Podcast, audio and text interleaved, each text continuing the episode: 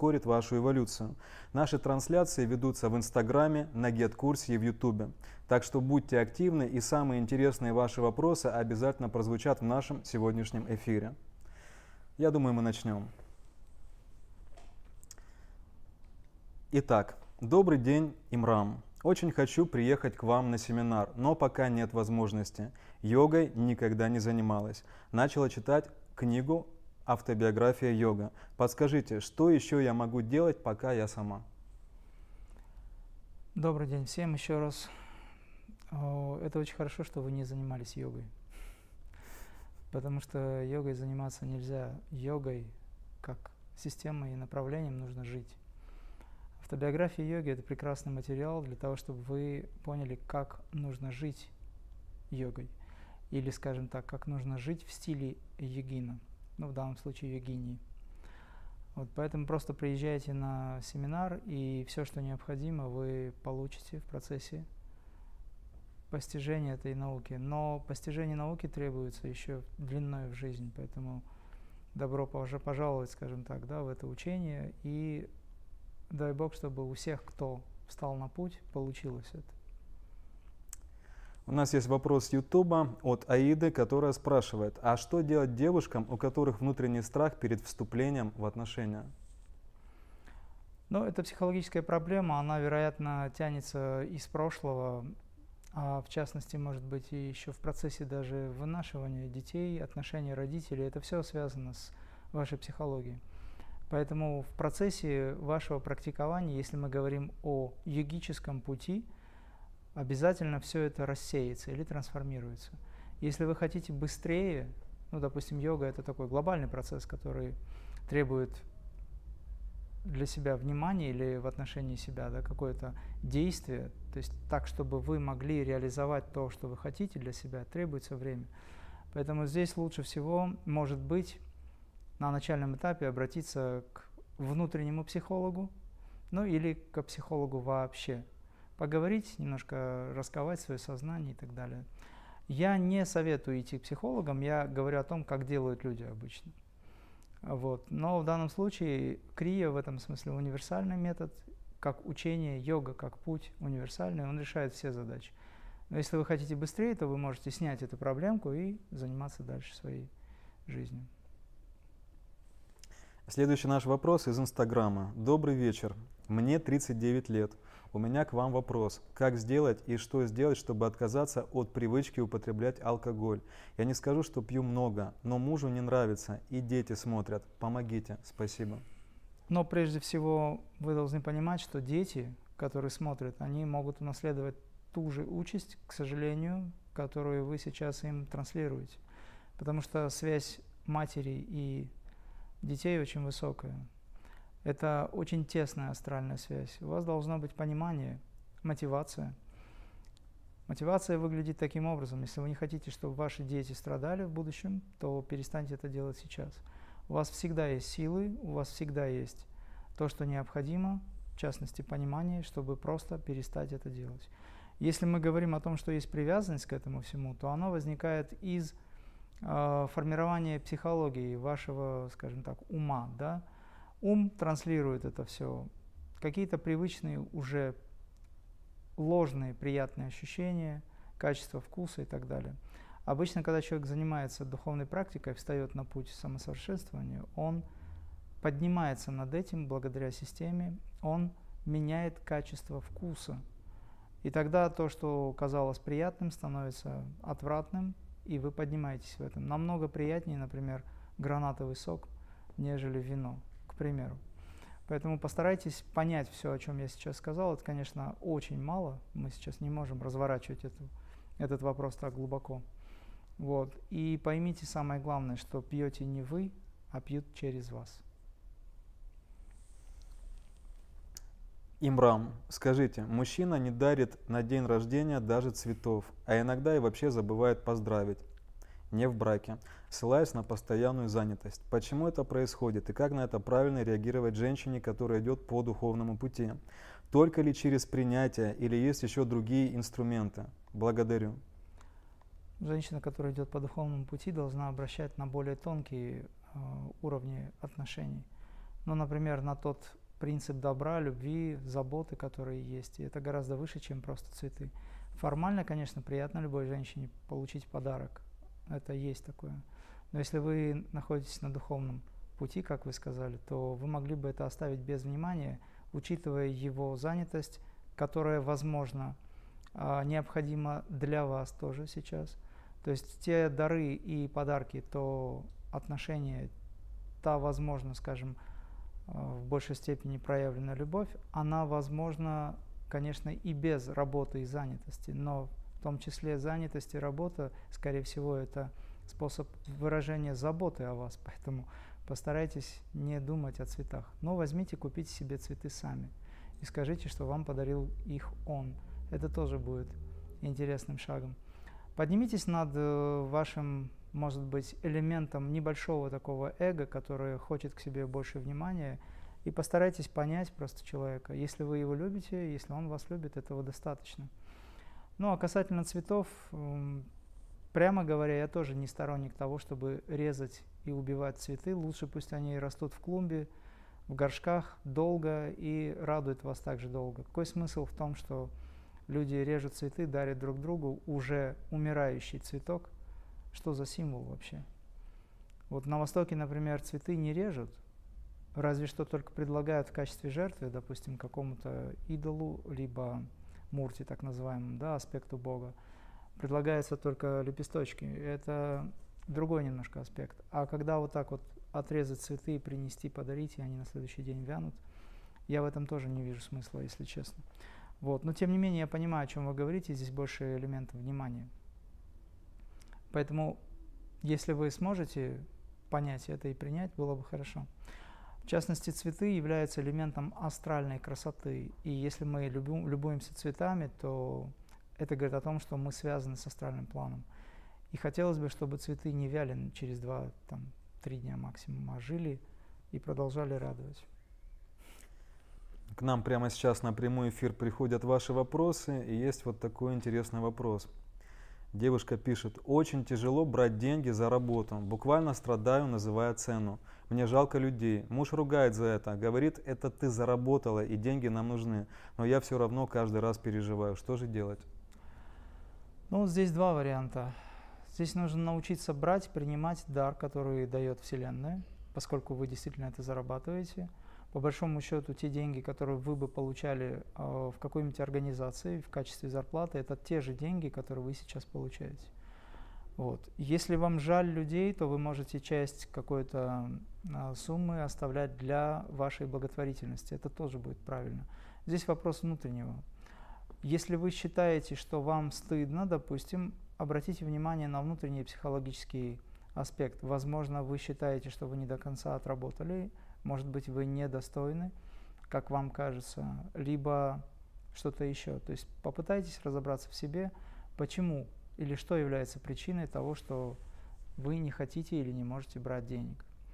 Может быть, это ложная скромность, может быть, это гордыня отчасти, может быть, это еще что-либо. Ну, на эту тему поразмыслите. Вот, и научитесь просто быть в принятии.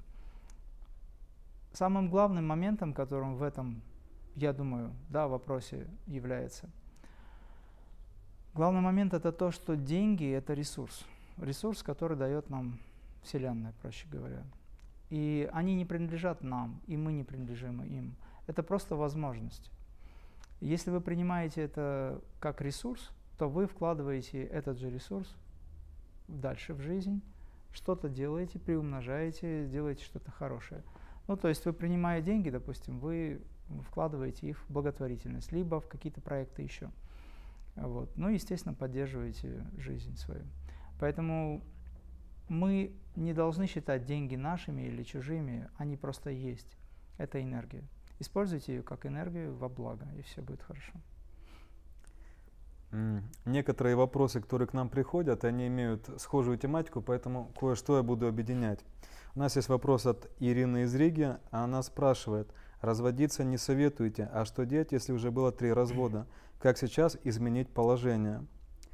Э, а также у нас есть такой вопрос. Нужно ли принимать решение самим в таких вопросах, как развод? Или это все оставить на Бога? Но если вы можете все оставить на Бога, это будет самым правильным. Тогда то, что Творец вам дает в этом отношении, надо научиться принимать. Оставить на Бога – это значит быть в принятии. Вполне возможно, что будут какие-то процессы, которые, может быть, не понравятся эго, но раз вы принимаете и оставляя все на Бога, то тогда нужно быть в полном доверии.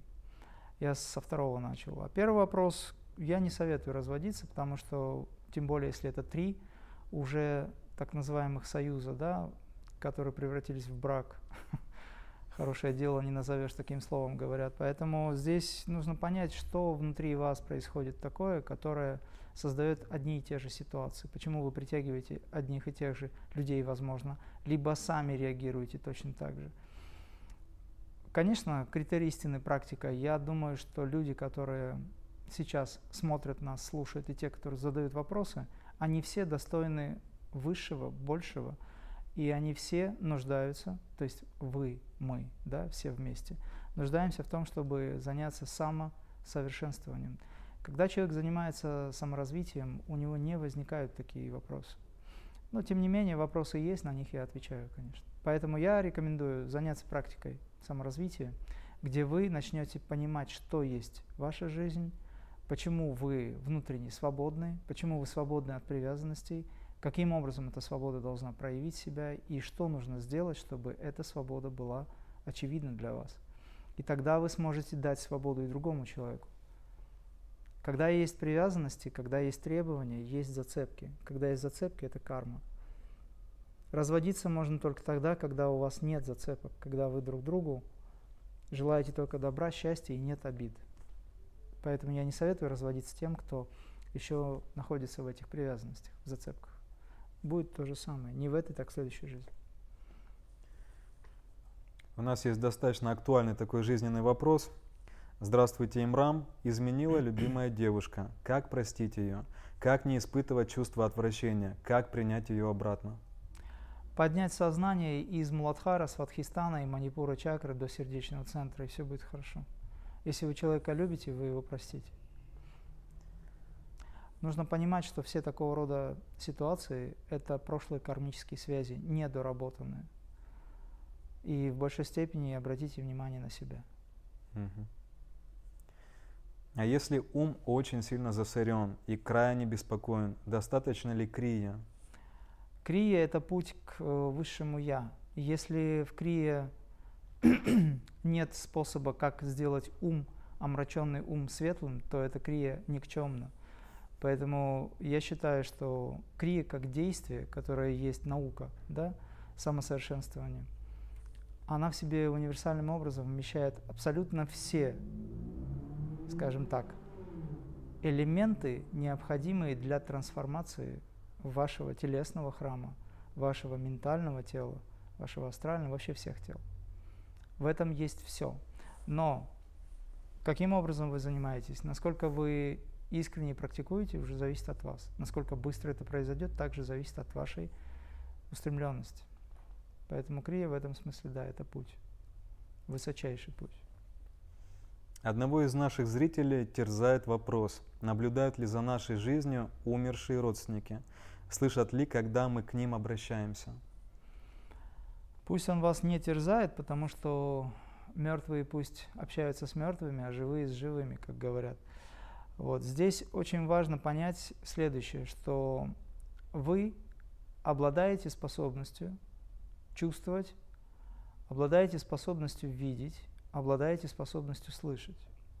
Если вы действительно хотите понять это, то развивайте свои сенситивные способности, свои качества и приумножайте это.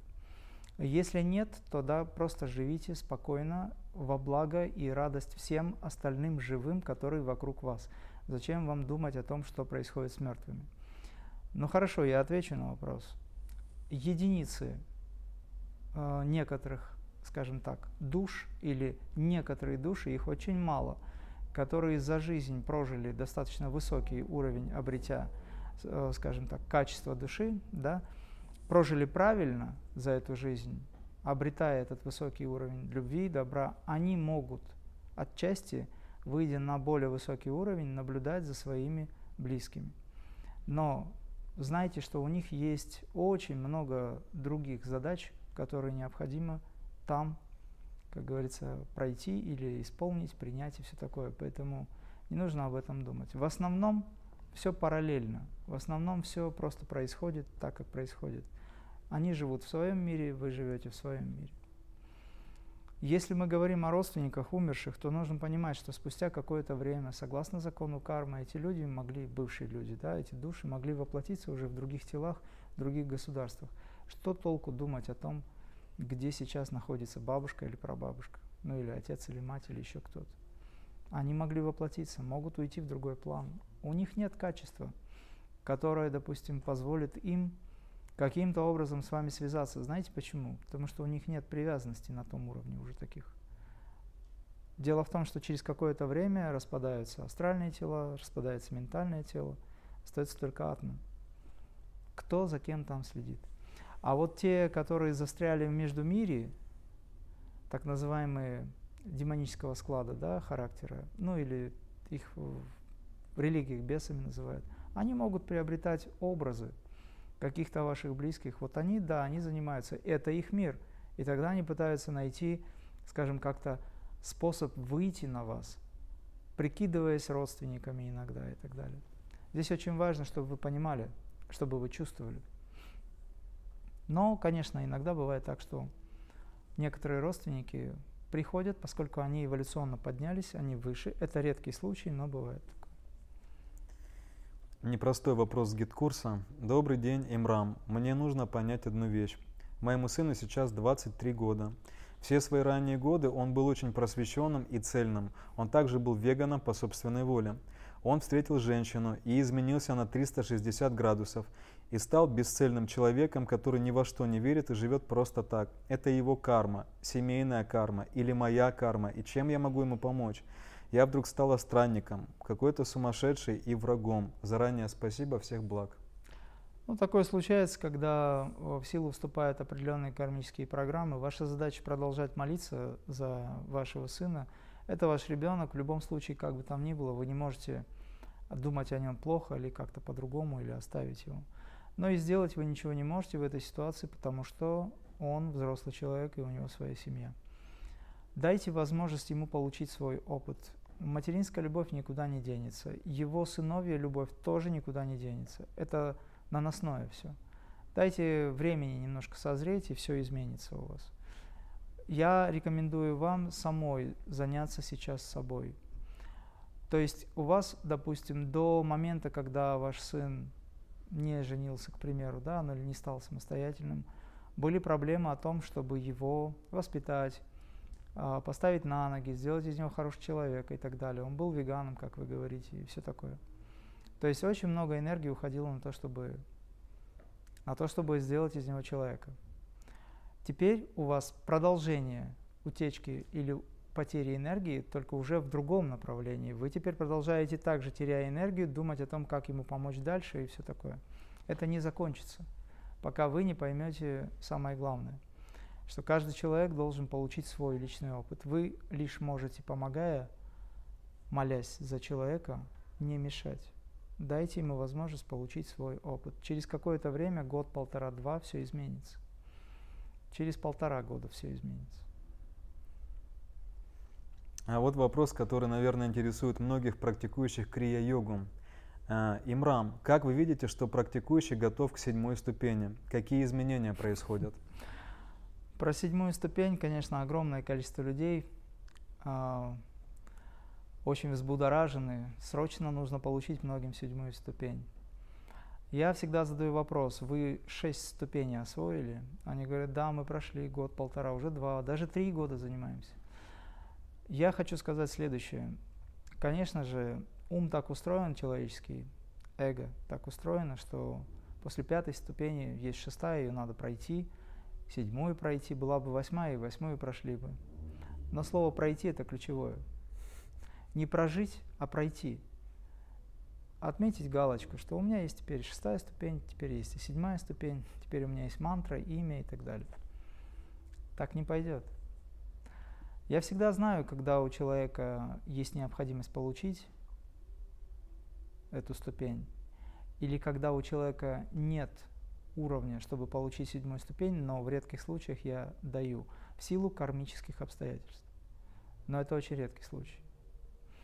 Вот, поэтому доверьтесь, если вы попадаете к мастеру крия-йоги, я сейчас не о себе говорю, допустим, у нас есть известные несколько мастеров, которым я доверяю, в частности, это Святослав Дубянский, например, которому я доверяю на сегодняшний день, который несет хорошую традицию. Если, допустим, вы к нему попадаете, он ведет учеников. Ну, я сейчас так абстрагировался от себя, да? Ведет учеников. У него есть очень хорошие знания. Он очень хорошо чувствует. Если он посчитает нужным дать в какой-то момент или забрать в какой-то момент, значит так надо. Нужно довериться учителю, нужно довериться мастерам, которые ведут. Иногда мастера делают специально что-то, что разрушает принципы вообще, даже если они правильные.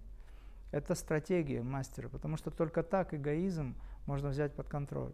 И только мастер знает, каким образом человеку помочь продвинуться и подняться над этим.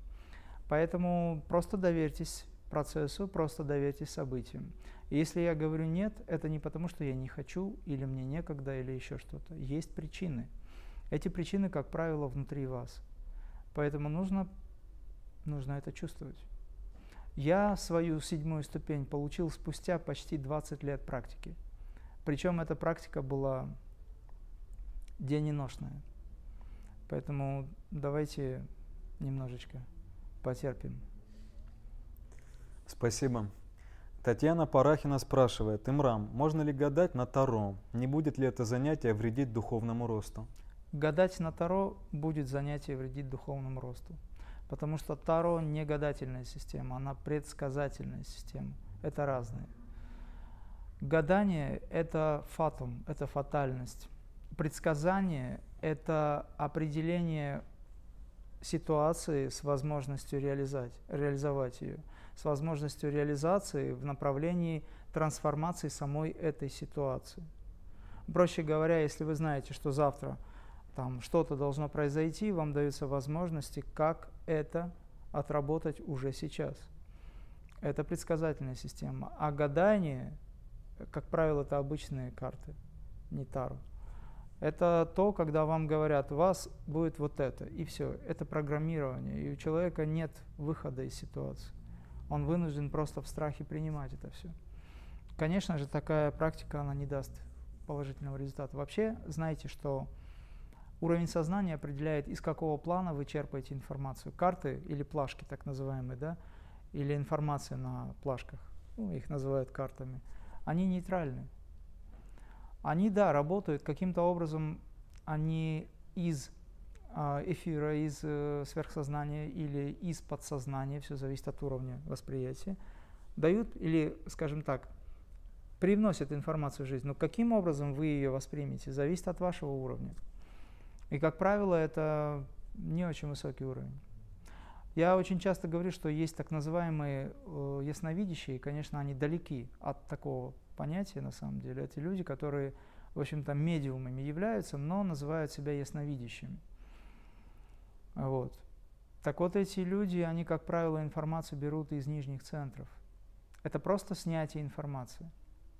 И называется это ясновидением. Настоящее ясновидение находится аджан чакре. Это чистый разум, чистое сознание. Но человек в этом состоянии вряд ли будет что-либо рассказывать кому-то.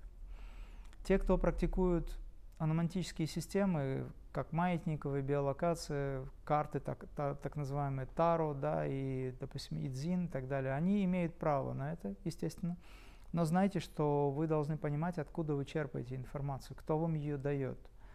И, как правило, замечено было, что некоторая часть жизненной силы взамен уходит. То есть вы получаете информацию, но взамен вы что-то должны отдать. Имейте в виду это тоже. Какой ценой это все происходит? Друзья, спасибо, что вы активны, что присылаете нам свои вопросы и оставайтесь активны, чтобы сегодня на этом вебинаре мы рассмотрели как можно больше актуальных и важных для всех нас тем. Итак, продолжаем. Имрам, расскажите, пожалуйста, для чего душа покидает тело и возвращается назад? Я родилась мертвой и чудом ожила. Нужно ли в этом искать какой-то особенный посыл? Я думаю, не нужно искать особенный посыл в этом. а Нужно искать э, в своей жизни то, чем вы должны заняться, ради чего вы остались жить, ради чего кармический совет, образно говоря, да, все-таки сделал так, что вы ожили, воскресил вас, прямо говоря, из мертвых для того, чтобы... Вероятнее всего, ваша душа очень хотела получить опыт, скорее всего, это так. Вот, и был дан шанс. Но теперь ваша жизнь, она является результатом. Результатом ваших деяний, то есть то, на что вы сейчас обратите внимание, и то, что вы возьмете за основу, станет уже будущим для вашей души. Проще говоря, обратите внимание на то, как вы живете, все ли вы сделали или все ли вы делаете для того, чтобы, скажем так, оправдать то доверие, которое было дано вам. Потому что очень много людей хотят воплотиться, ну, я называю это людьми, но в реальности души, да, хотят стать людьми, проще говоря, для того, чтобы получить этот опыт. Даже ангелы пытаются это сделать. Но не все успевают, не всем дается такая возможность. Поэтому цените эту жизнь, цените максимально время. Очень важно ценить время, которое отпущено, оно очень быстро заканчивается. И, как правило, людям не хватает времени, они просят потом Вселенную, чтобы продлила им, как говорится, жизнь для того, чтобы реализовать какие-то уже поставленные задачи.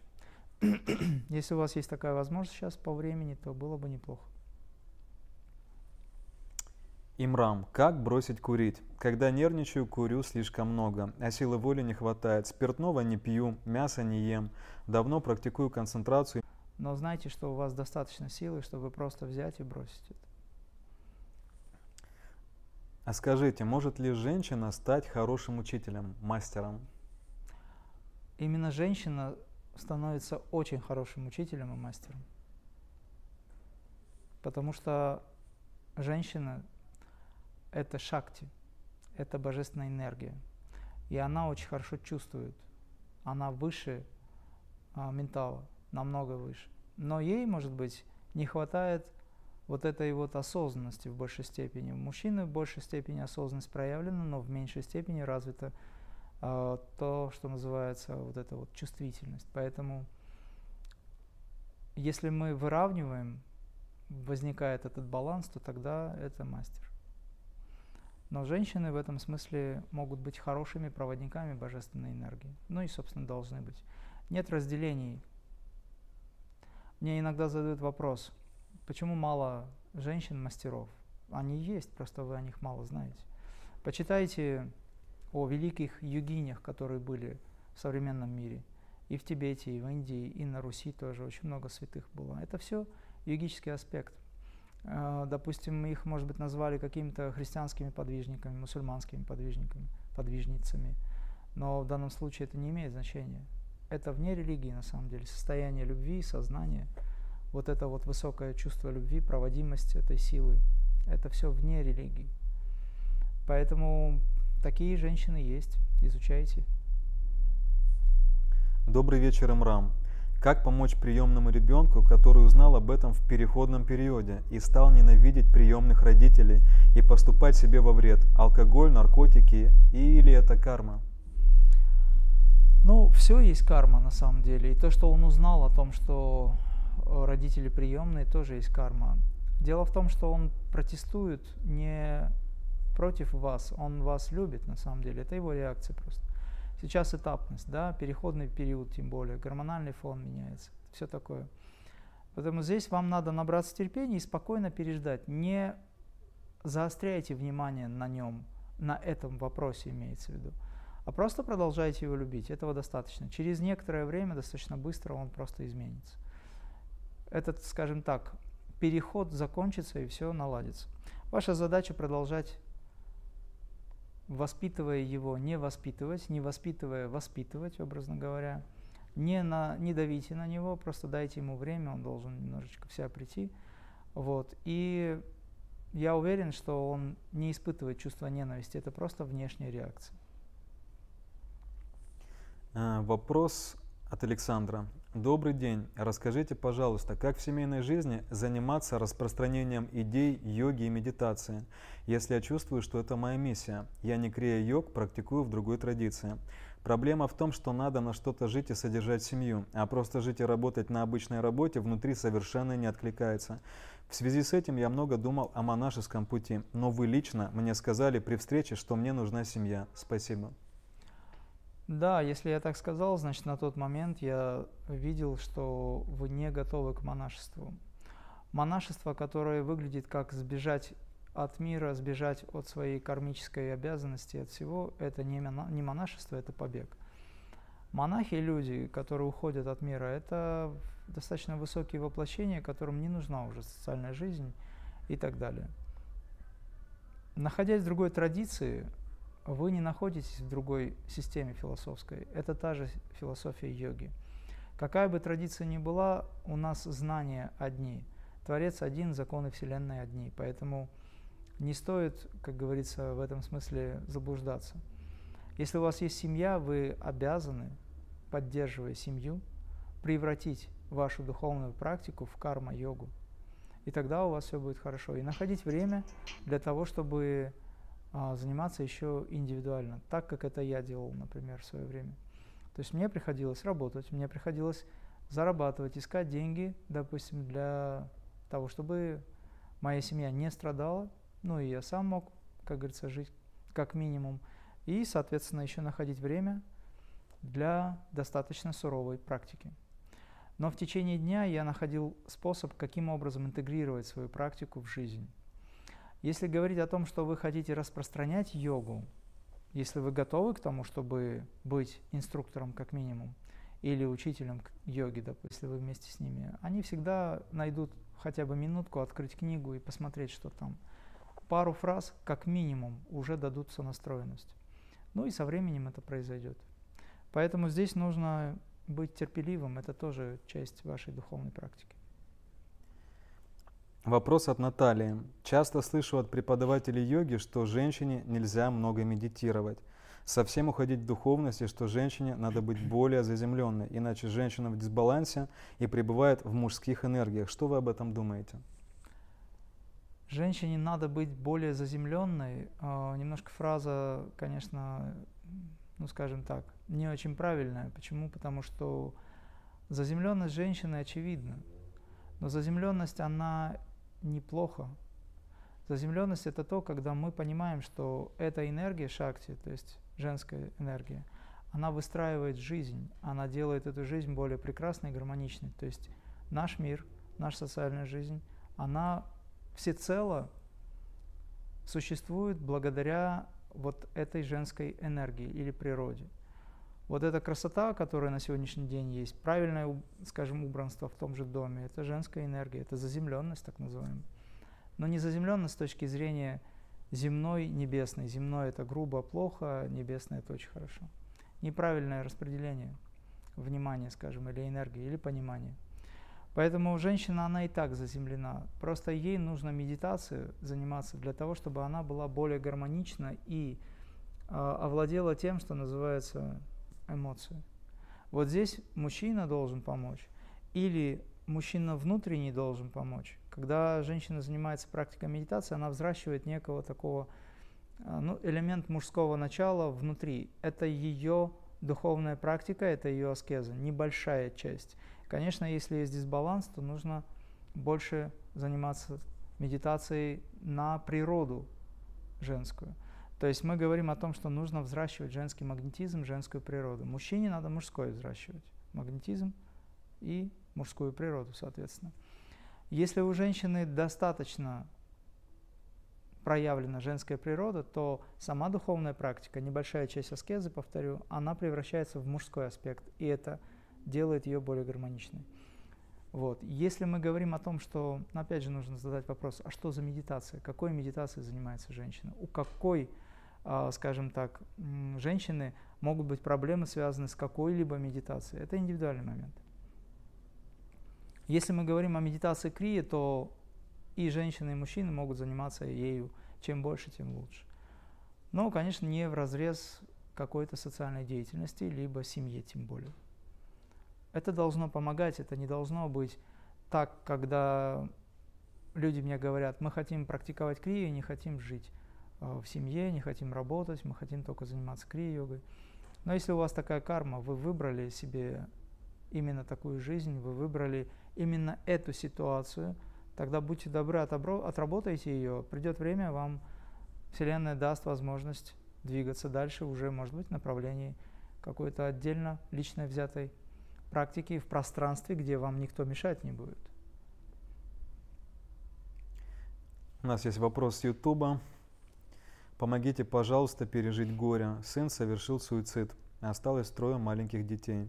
Работать не могу. Изменения пошли в здоровье. Сил нет жить. Ну, я сожалею о случившемся, конечно. Здесь очень тяжело это все обсуждать с точки зрения, ну, как бы здесь невозможно успокоить человека, здесь только Дух Святой может успокоить человека, Дух Утешитель, образно говоря. Но могу сказать следующее, что именно в этой ситуации вам дается все возможности для того, чтобы подняться над этим, как ни странно. Мы все переживали горе, огромное количество людей а, пережили смерть близких, и жизнь продолжается в этом смысле. Тем более трое детей, у вас есть ответственность за них, кто за ними присмотрит, кто им поможет. Ваш опыт, ваша мудрость, ваша духовная сила, которую теперь уже придется пробудить в себе ради этих детей, чтобы дальше им а, двигаться и встать на ноги, они, вот эти все силы ваши, необходимы. Поэтому мотивация такая, что ради детей вы должны дальше жить и стараться подняться над этим. Касательно того, что сына больше нет, но у вас есть теперь его дети, это ваши и сыновья, и дочери, если, если надо. Вот, относитесь к этому именно таким образом. Материнская любовь должна теперь переключиться на ваших внуков. Это первый. Второй момент. Воспринимайте уход сына как закономерность некую и как то, что он не умер, а живет в неком другом пространстве. ну, пусть даже в другом городе. Просто в другом городе, в другой местности. Он уехал от вас и все. Просто успокойте себя. Это действительно так. На самом деле это так. Что такое смерть? Смена мерности. Он в другом измерении находится. Ему там сейчас надо быть, согласно закону. Вот. И наблюдая за детьми, которые остались после него, ну то есть ваши внуки, старайтесь сделать так, чтобы программы вот этой вот суицидальности, да, они не передались детям. То есть с детьми надо разговаривать, беседовать и говорить так, как будто ничего не произошло. Вопрос гид-курса от Ольги. Мастер Имрам, вы говорите, что когда человек освоит 42 крии, то через 6-12 месяцев при регулярном практиковании можно восстановить здоровье.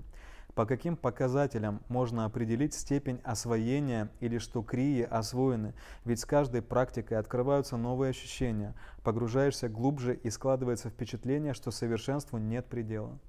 Если вы будете искать способ, каким образом определить э, конечный результат, так скажем, да, этап освоения, вы не дадите возможность все новым и новым ощущениям пробудить в вас все новые и новые качества.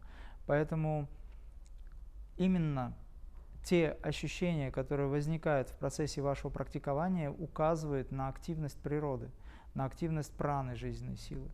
И это очень хорошо.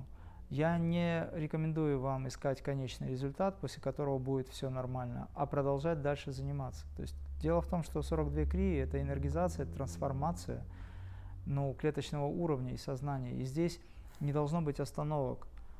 А по дороге, образно говоря, очень высоким уровням, вы будете обретать чувства, где будете понимать просто как результат, что вы уже чувствуете себя намного лучше, вы стали сильнее, стали мудрее, концентрация растет, ну, очень много качеств, вплоть до сверхспособности.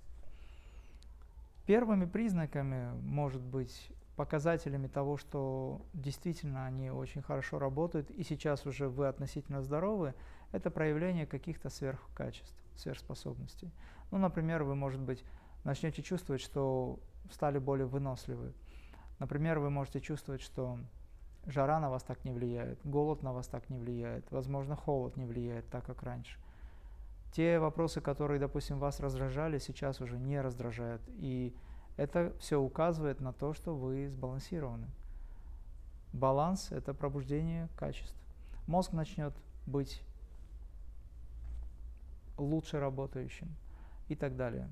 Очень много всего. Это перечислять сейчас долго, просто какие-то интуитивные прозрения могут быть. Это все указывает на то, что энергии достаточно, и значит уже процессы в теле, э, скажем так, они не то чтобы завершены в плане терапии, но они продолжаются. Но уже достаточно все произошло, что вы можете чувствовать себя здоровым.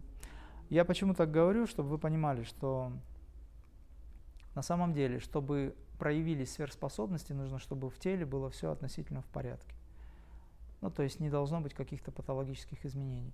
Когда вы занимаетесь практикой йоги, сначала энергия, которую вы аккумулируете в себе, с которой работаете, она уходит на преобразование тела.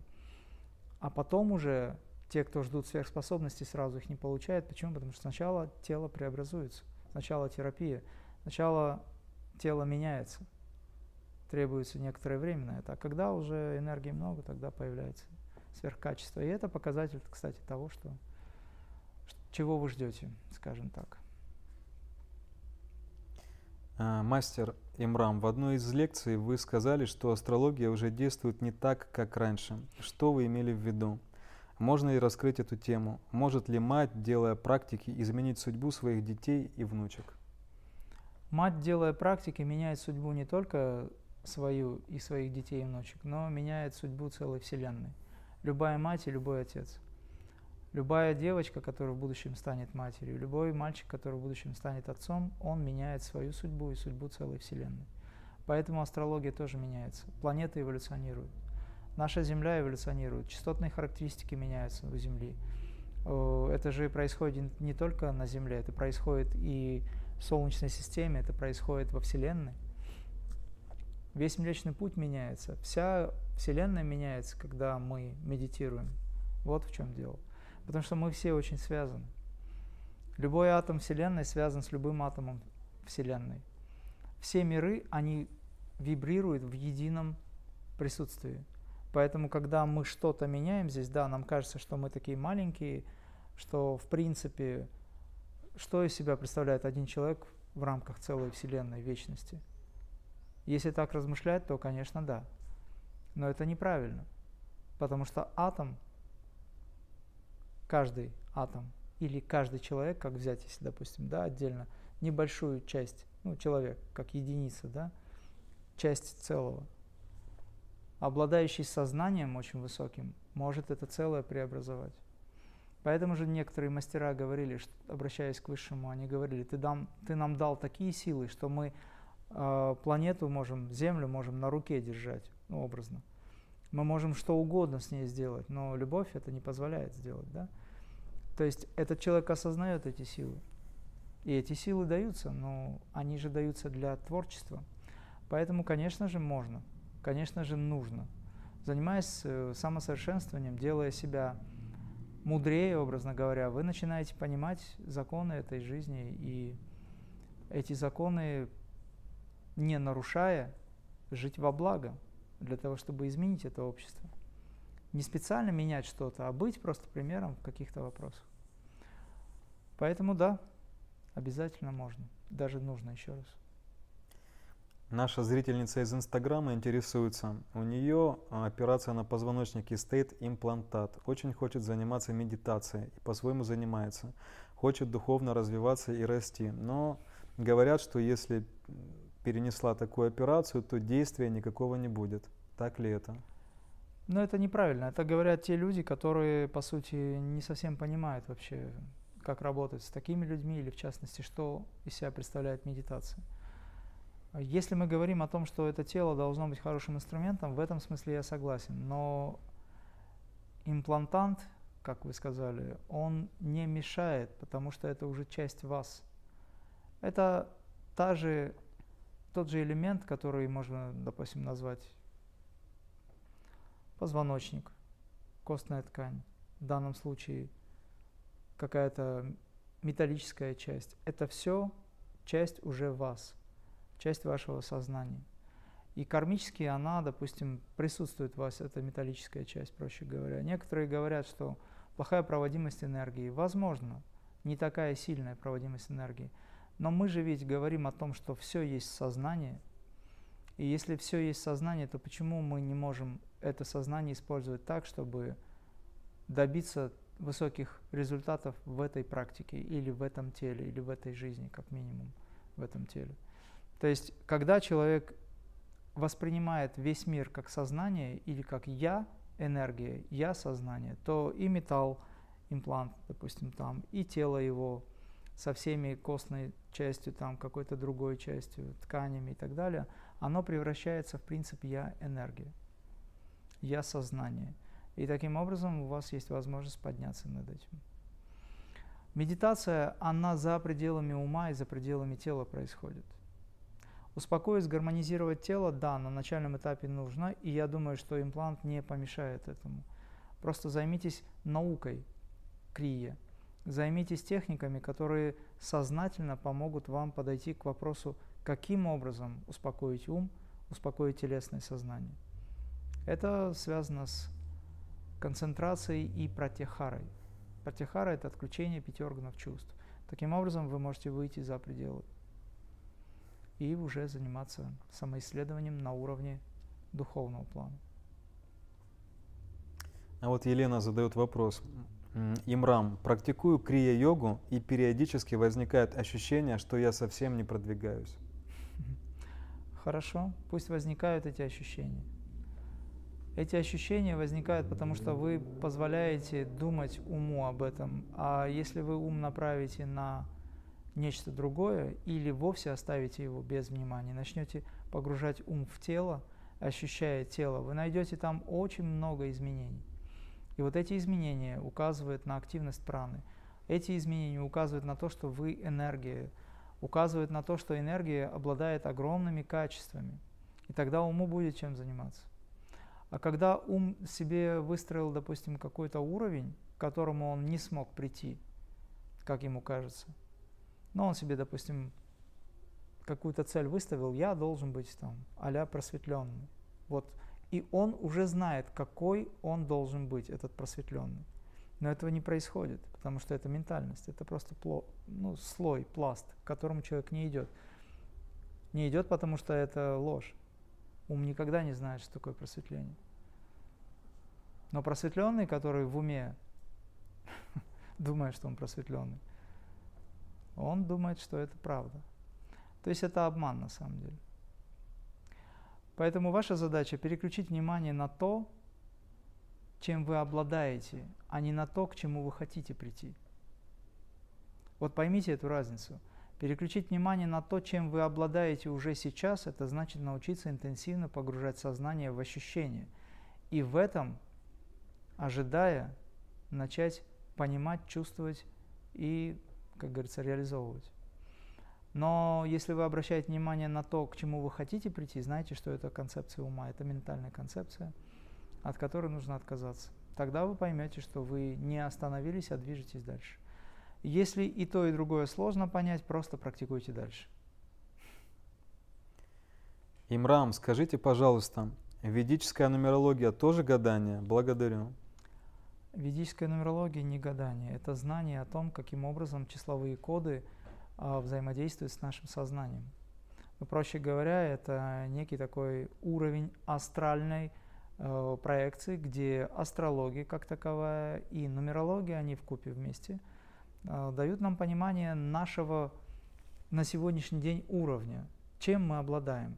И с этого момента мы можем двигаться дальше. Астрология – это не тупиковая часть, это просто показатель того, чем мы обладаем, что мы имеем на сегодняшний день, кто мы такие, с чем мы пришли – это очень хорошо. Если вы знаете об этом, вы знаете, как изменить, что изменить, как двигаться дальше. Поэтому это не гадание. Некоторые религиозные деятели отвергают астрологию, не понимая принципов космологии как таковой. У них есть ну, несколько фанатичная настроенность такая, да, это отсутствие знаний. Но проблема не в астрологии в этом смысле, а проблема в этих людях. Придет время, они поймут, что это такой же закон, такая же наука, как и любая другая физика. Допустим, метафизику недавно тоже отвергали, но сейчас к этому ученые пришли. Была только физика, метафизика отвергалась. Сейчас метафизика является основой физики. Все наоборот. Поэтому астрология будет основой социальной жизни. для многих людей. Она и сейчас есть, эта основа. Просто это будет официально скоро. Но йога позволяет подняться над астрологией. Не потому, что она плохая, а потому, что нужно идти дальше, к космическому сознанию. Спрашивает Камила. Добрый вечер. Можно ли самостоятельно начать заниматься крия-йогой? С чего начать? Можно начать самостоятельно. Начните с прочтения автобиографии йога.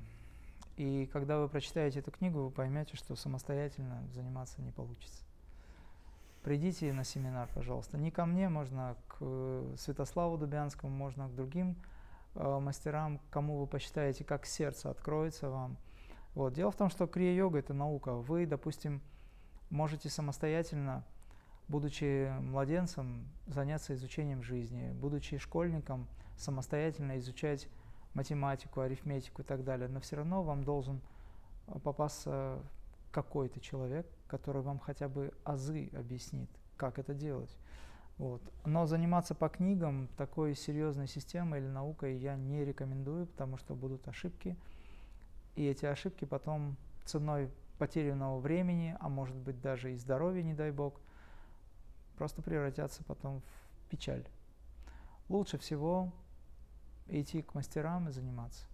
Тогда, когда вы приобретете знания, достаточное понимание, вы можете двигаться дальше сами.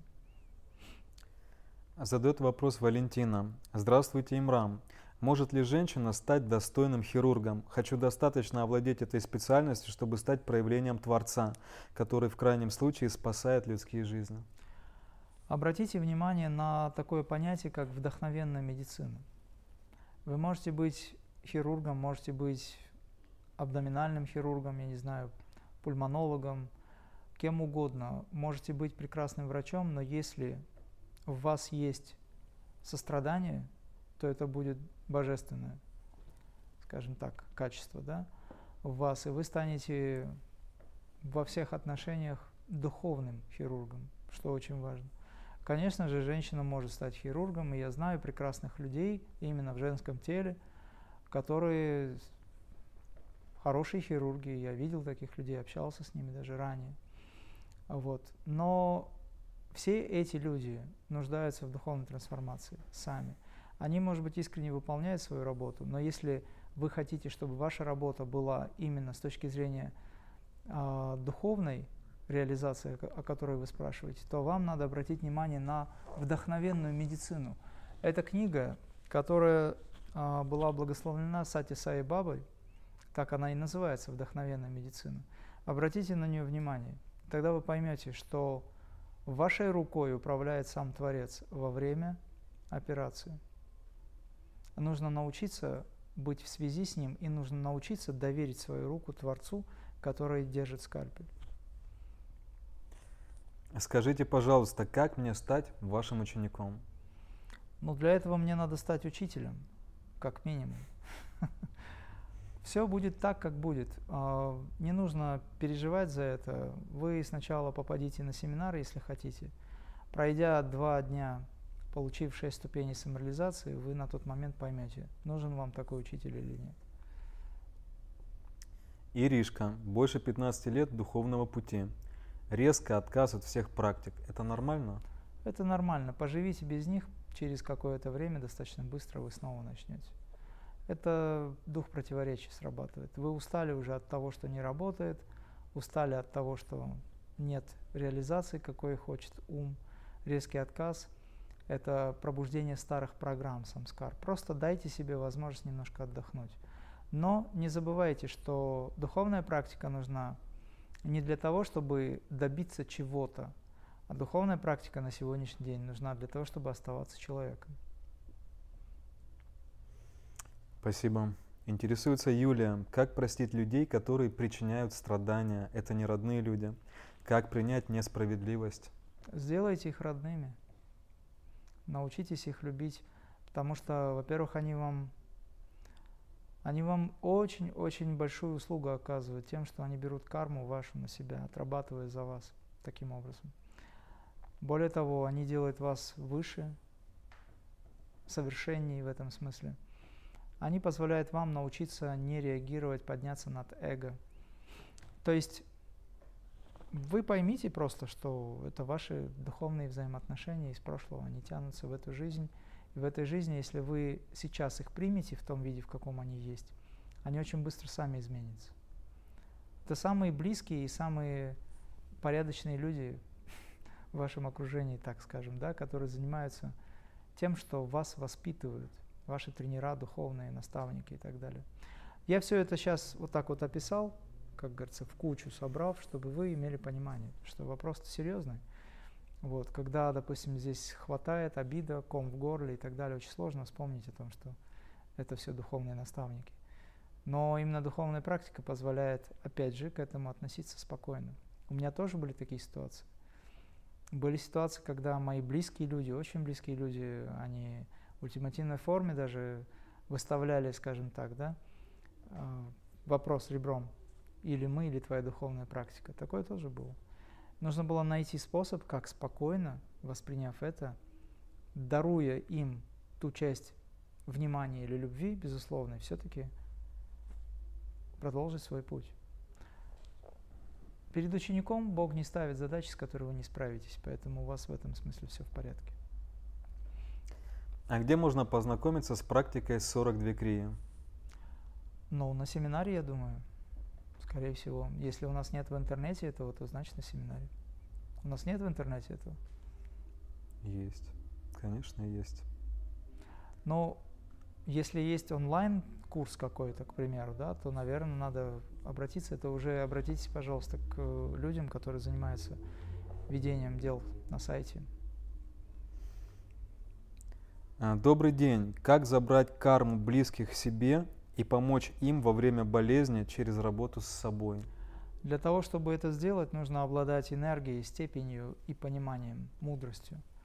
Вы не можете забрать карму этих близких, если вы не знаете, как свою карму реализовать. Поэтому, пожалуйста, занимаясь духовной практикой, войдите в молитвенное состояние, обратитесь к Высшему, и тогда попросите у Него то, что вы считаете нужным. Но я не рекомендую вам брать карму на себя, потому что вы не даете людям отработать свои программы или свои задачи. Лучше всего быть в состоянии сострадания, когда вы, взяв образно, взяв человека за руку, идете с ним вместе по жизни, деля эту карму, но позволяя человеку все-таки отработать ее. Просто ему будет легче, если вы будете сострадать. А так вы у него заберете эту карму, он не получит, скажем так, опыта, и ему придется в следующий раз еще больше отрабатывать. Есть ли в этом смысл? Если человеку тяжело и он не справляется, как вам кажется, тогда вы можете часть нагрузки на себя взять, но вместе двигаясь. Это называется со-страдание. Так делают бодхисаттвы. Добрый вечер, Имрам. Правильно ли я понимаю, что в любом возрасте можно начать заниматься крия? Несколько дней назад впервые услышала вас и четко поняла, что это мне интересно. Посоветуйте, с чего начать. Ну, я обычно советую начать с книги автобиографии йога или любая литература, связанная с э, именем Йогананды, подойдет. И, конечно же, лучше попасть на семинар к кому-то, кого вы посчитаете нужным, допустим, посетить. Опять же, есть разные направления крия, но в целом это крия-йога. Поэтому, с, подойдя с севера или с запада, скажем, там, с юга или востока, вы все равно придете к центру. Здесь задача просто выбор сердца, скажем так, да, зов сердца. Начните с автобиографии йога и посетите семинар мастеров крия-йоги. Имрам, расскажите, когда вы начали заниматься крия-йогой, вы уже знали, сформировали свою цель или достижение? Очень профессионально, скажем так, если это можно выразиться, заниматься я стал после армии. Когда я отслужил положенные два года, пришел из рядов, стал, как говорится, гражданским человеком, устроился в техникум строительный сторожем. У меня было достаточно много времени, занимался музыкой и полностью ушел в практике. Помогал родителям, соответственно, по дому, все, что необходимо, но и занимался, занимался практикой. Достаточно много времени я посвящал саморазвитию. Тогда я занимался даосскими практиками, цигун, боевыми искусствами, изучал это все, занимался эзотерикой. В общем, та информация, какая была на тот момент, какую можно было найти и какая, в общем-то, не запрещалась, это был 89 год, 90-й год и так далее. Вот. Потом у меня была встреча с аватаром, Шри Бхагаваном Шри Сати Сай Бабой, который дал мне понимание э, того, что я должен, и я начал понимать, что во мне есть знания, не то, что начал понимать, эти знания стали всплывать все больше и больше. Они и раньше всплывали тоже. У каждого так. Я сейчас то, что рассказываю, это не только у меня, это у многих так. Большинство людей так идут, потому что есть многожизненные циклы, где мы нарабатываем качество, и в каждом воплощении мы эти качества можем реализовать и приумножить.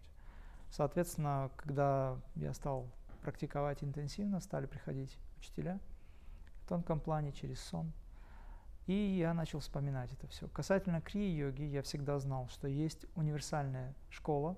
Я тогда не называл ее крии, это 90-й год, 91-й год пусть будет, да, где я понимал, что есть некая система, ради которой я живу сейчас в этой жизни. Для чего я пришел в эту жизнь.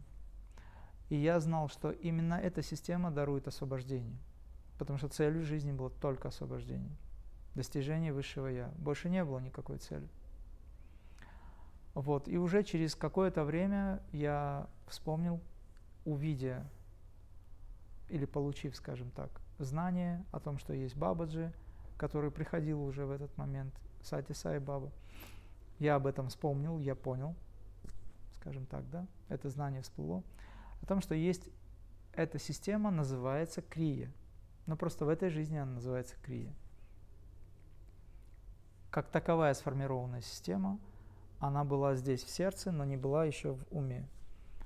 И подходя к этому, изучая все писания, насколько это возможно на тот момент, обобщив это все, найдя принцип единства, двигаясь дальше, я в 2002 году получил посвящение от э, Бабаджи, будучи в практике физически. Но я об этом где-то уже рассказывал. Вот тогда с этим и передалось э, то, что называется посвящение, где присутствовали все необходимые аспекты, нужные для того, чтобы вспомнить. По ходу дела все это распаковывалось. Все. Дорогие друзья, единомышленники, спасибо, что вы продолжаете активно присылать нам свои вопросы. Наши трансляции идут на GetCурсе на Ютубе и в Инстаграме, и мы продолжаем. Имрам, скажите, пожалуйста, как победить страх после травмы, преследования, нападения, сложно общаться с мужчинами, из-за этого не могу работать, сильные приступы. Как выйти из этого? Благодарю. Но опять же, мы говорим о том, что есть обычное сознание, есть подсознание, бессознательный ум и есть сверхсознание. Обычное сознание, оно находится в зависимости от подсознания. Сознательный ум, так называемый, но он несознательный, это лжесознательный ум, то, что мы считаем бодрствующим состоянием, он никогда не является сознательным, потому что он опирается только на чувства. И он находится в зависимости, как я уже сказал до этого, от подсознания. И все программы телесные записаны в этом подсознании, они находятся. Любая какая-то ситуация в жизни, любое событие – даже любая мысль, просто как воспоминание, запускает механизм страха, потому что есть программа, которая давлеет. Их называют триггерами, да, но что-то, что запускает этот механизм. Поэтому здесь нужно работать с подсознанием. Это в обычной школе. В крия-йоге мы работаем с сверхсознанием, которое в себе вмещает абсолютно все, что необходимо для нейтрализации, трансформации вот этого негативного в подсознании находящегося аспекта. И тогда тело и сознание будут спокойны. То есть, обращаясь к Высшему, вы можете усмирить подсознание, вы можете его переписать. Например, всем известный а, Джо Диспенза, он дает методы работы с подсознанием. Это тоже крия, это элементы крия, он, кстати, занимается этим. Вот. Но просто в миру он работает, дает методы медитации различные, которые а, позволяет человеку немножечко переписать подсознательный план и сделать свою жизнь более гармоничной в телесном сознании, в телесном отношении, чтобы реакции тела тоже изменились, в направлении терапии и так далее.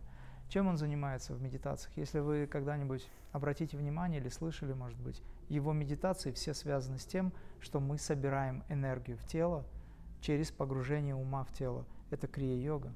Он это использует сейчас активно и очень хорошо, что это делается. Он собирает энергию в тело. Он обращает ум внутрь. Его медитации так построены, что я просто смотрел их, слушал изучал этот вопрос для того, чтобы понять, как это все работает с его точки зрения. И он элементы энергизации использует. Он даже некоторые фразы говорит, те, которые мы произносим в крия-йоге.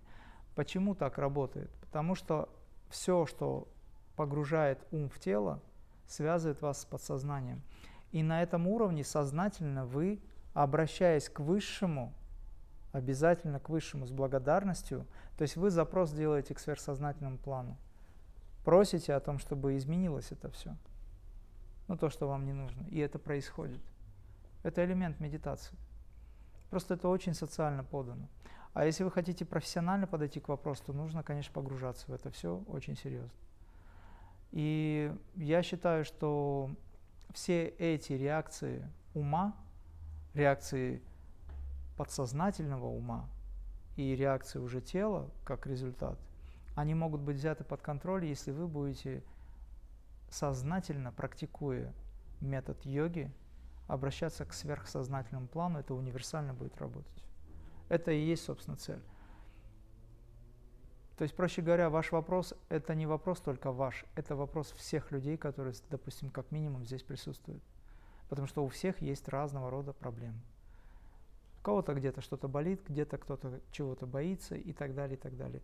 И все это можно успокоить силой духа. То есть дух – это сверхсознательный уровень. Имрам, здравствуйте. Умирает четвертый мужчина подряд. После смерти последнего мужа еле восстанавливаюсь. Как прекратить эти смерти? Прежде всего, не нужно брать вину на себя. Вы здесь ни при чем с одной стороны, я имею в виду в данном случае в э, программе смерти, но вы причем в том смысле, что это карма, вы должны пройти через это. Каким образом вот так все произошло в прошлой жизни, чтобы вы сейчас испытывали эти страдания, я сейчас не буду в это погружаться, это можно определить, но это не обязательно.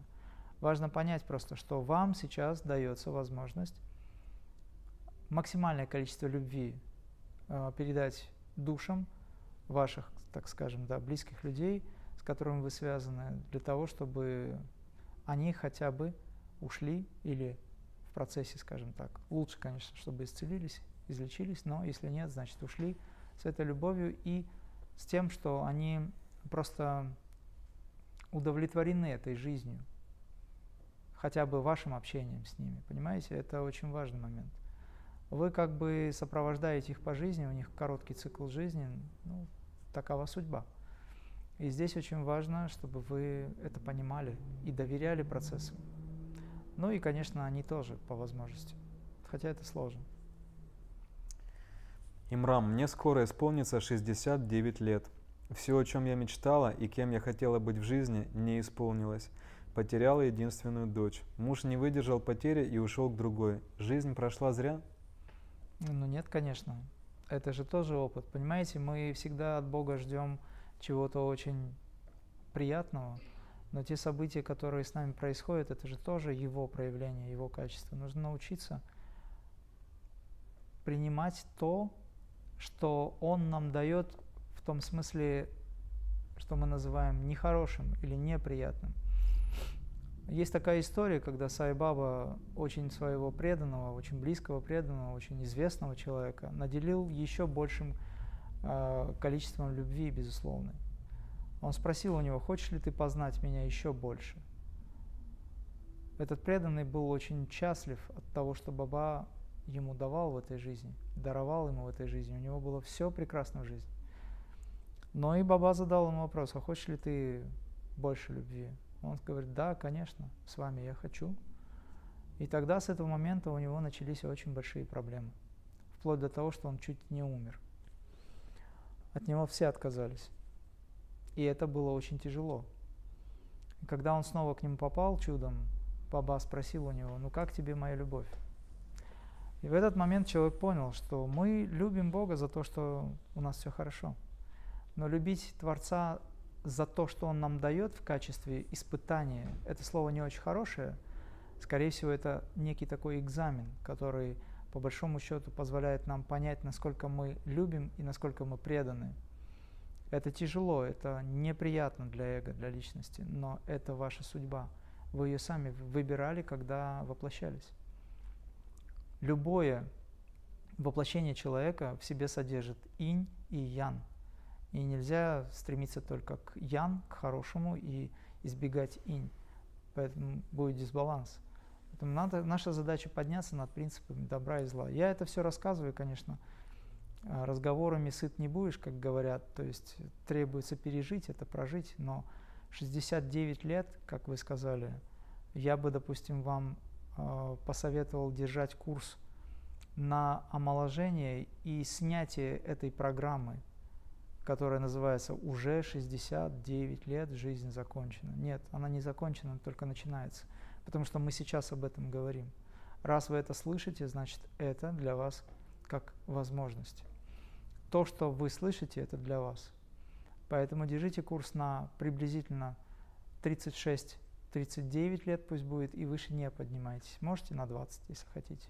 Бабаджи как-то в свое время сказал, выбери себе возраст, который тебе необходим тот, который тебе нравится, тот, в котором ты комфортно себя чувствуешь, и тот, который необходим для реализации. И выше этого не поднимайся. Вот я себе, например, выбрал 29 лет. И вы знаете, клетки действительно вибрируют в этом смысле. 29-30 лет. Имрам, у нас есть несколько музыкальных вопросов. А, вы говорите, что если человек близок к Богу, он любит музыку. Допустим, Микеланджело не любил музыку, он был далек от Бога? А Микеланджело вам сам сказал, что он не любил музыку, или как это было?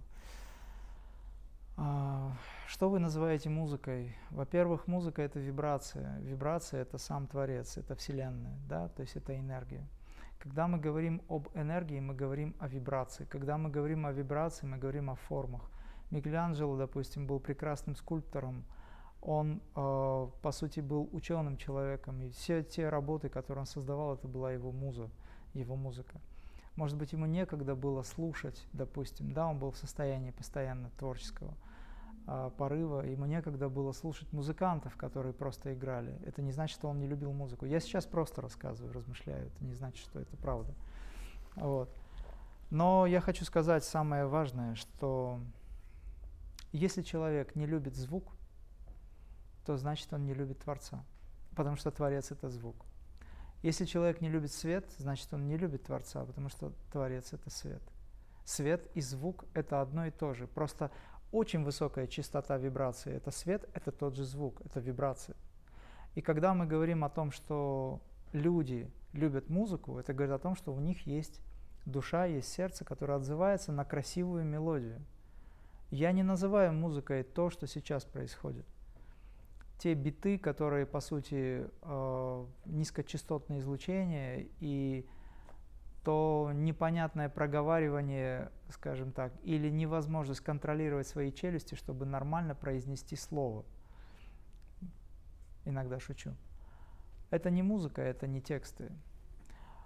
То есть из коверка, коверкания языка, допустим, да, неважно, там русский или английский или еще какой-то, вот эта вот манера скажем, пение, произношение, как будто человек только что из комы вылез и непонятно, чем он занимается. Это все мода, но это все не является творчеством, это деградация, с моей точки зрения. Я вот в этом смысле очень тверд, да. А та музыка, которая возвышает, та музыка, которая поднимает человека до уровня как минимум сердечного центра и выше, это музыка, которая настоящая, она от Творца. И в ней присутствует сам Творец. Да, есть в религиозных направлениях, в частности в исламе, например, не принимается музыка. Но это же надо понимать, почему они не принимают музыку. Они ее не принимают потому, о чем я сейчас до этого сказал. Потому что есть вот это вот коверкание, есть то, что называется увод людей от высокого искусства, от вот этой божественности – И вот эта праздность, да, вот это прельщение людей, которое происходит некоторым, благодаря некоторым видам искусств, в том числе и музыки, это как раз работа низших структур. А если мы говорим о том, что музыка должна возвышать, то это действительно может быть классическая музыка, может быть музыка современных классиков, может быть музыка современных аранжировщиков, которые действительно привносят туда красоту, художественность. Я таких музыкантов знаю, я с некоторыми общаюсь. Вот. Это то, что я бы сказал настоящей музыкой. И то, что связывает душу человека с душой Вселенной. Вообще звук, музыка связывает душу с душой Вселенной. Один философ сказал э, о том, что если человек не любит музыку, значит он не любит Бога.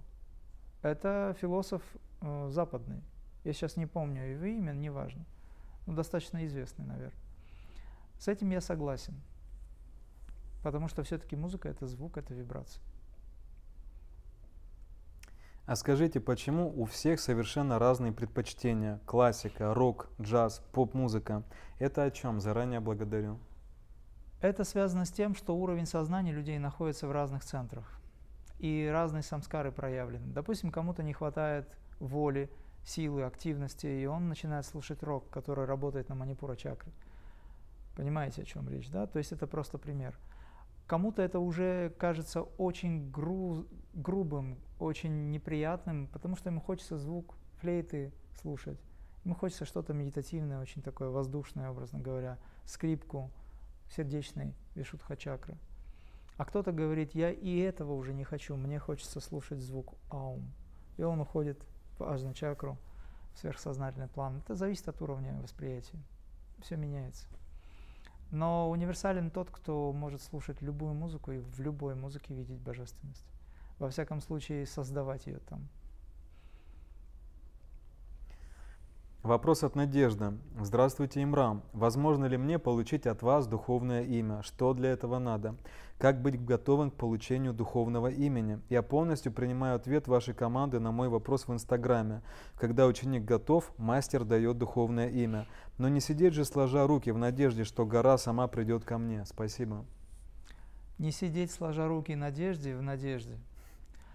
А, дело в том, что Духовное имя помогает, но ваше имя, Надежда, оно уже духовно. Почему вы считаете, что ваше имя не, вашего имени недостаточно для того, чтобы прийти к тому, к чему вы хотите?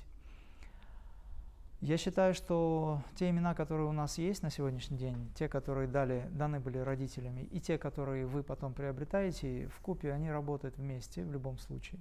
Но сознание, которое не привязано к именам, сознание, которое не привязано к э, каким-то, э, может быть, стереотипам да, ума, где без чего-то я не могу, мне вот именно это нужно. Сознание, которое осознает, что оно совершенно, это самым главным является. Вы понимаете, что имя, допустим, это не талисман, или для некоторых имя это как талисман. Я две стороны рассматриваю сейчас – вот, допустим, некоторые говорят, я без браслета не могу заниматься, мне как, бы, как будто бы что-то мешает. То есть у него есть привязанность к браслету или к кольцу, или еще к чему-то, к какому-то кулону, который ему дал мулла или батюшка в церкви, допустим, да, талисман какой-то, без которого, или крестик, к примеру, да, без которого ему сложно заниматься. Это привязанность сознания, телесного сознания и перекладывание ответственности. А если есть имя, которое дано правильным образом, а оно дано правильным образом уже родителями, потому что родители любят ребенка, они дают имя ему. И духовный родитель, наставник также дает имя. Помогает человеку подняться над многими вещами, потому что выстраивается лейтмотив вибрационно. Я об этом уже говорил. Но это не значит, что без имени вы не можете. У меня чуть ли не там 12 имен, которые соответствуют разным уровням сознания, в свое время их получил. я о них даже не вспоминаю сейчас но меня называют Имрам. Некоторые не знают даже, почему это так. Это не важно, потому что все имена суть это аум или ом. Это звук, святой звук, вибрация, из которой рождается все абсолютно. Поэтому если вы держите курс на эту вибрацию, вам даже имя не нужно. Но, тем не менее, ответив на, ответить на вопрос я должен. То есть я иногда даю имена духовные людям, которые обращаются, но это редкие случаи, опять же, потому что для этого нужно, чтобы человек созрел. Вот. Но человек должен быть готов к тому, чтобы носить это имя с гордостью, а вдруг оно не понравится. Бывают разные имена, понимаете? Качество всех имен, они очень высокие, но звучат они по-разному. Был случай, когда одному психологу известному, который просил у меня имя, я отказал, видя эгоизм. Я сейчас не о вас, Надежда, говорю в частности, а просто рассказываю историю. Он очень просил у меня имя, но я ему отказал. Тогда он спросил, у кого он может получить это имя.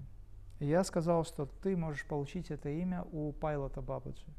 Есть такой на сегодняшний день прекрасный мастер. Его называют иногда в народе пилот Баба. И вот он поехал специально к нему, будучи эгоистически настроенным, в хорошем смысле, парень очень хороший. Духовно практикующий, психолог. Поехал получить это имя. И Пайлот Баба ему дал очень хорошее имя – но на русском языке оно звучало очень неблагозвучно. И он был очень опечален этим и просил меня, чтобы я передал ему имя.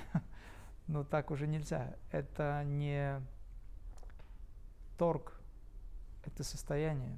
Все духовные имена, они обретают, обретаются благодаря духовной практике, и они даются согласно воле свыше и несут в себе определенные вибрации. Поэтому я думаю, что у вас будет такая возможность. Вы начнете практиковать крия, когда вы почувствуете внимание на то, как расположены сейчас ваши планеты, что нужно сделать для того, чтобы отработать эту карму.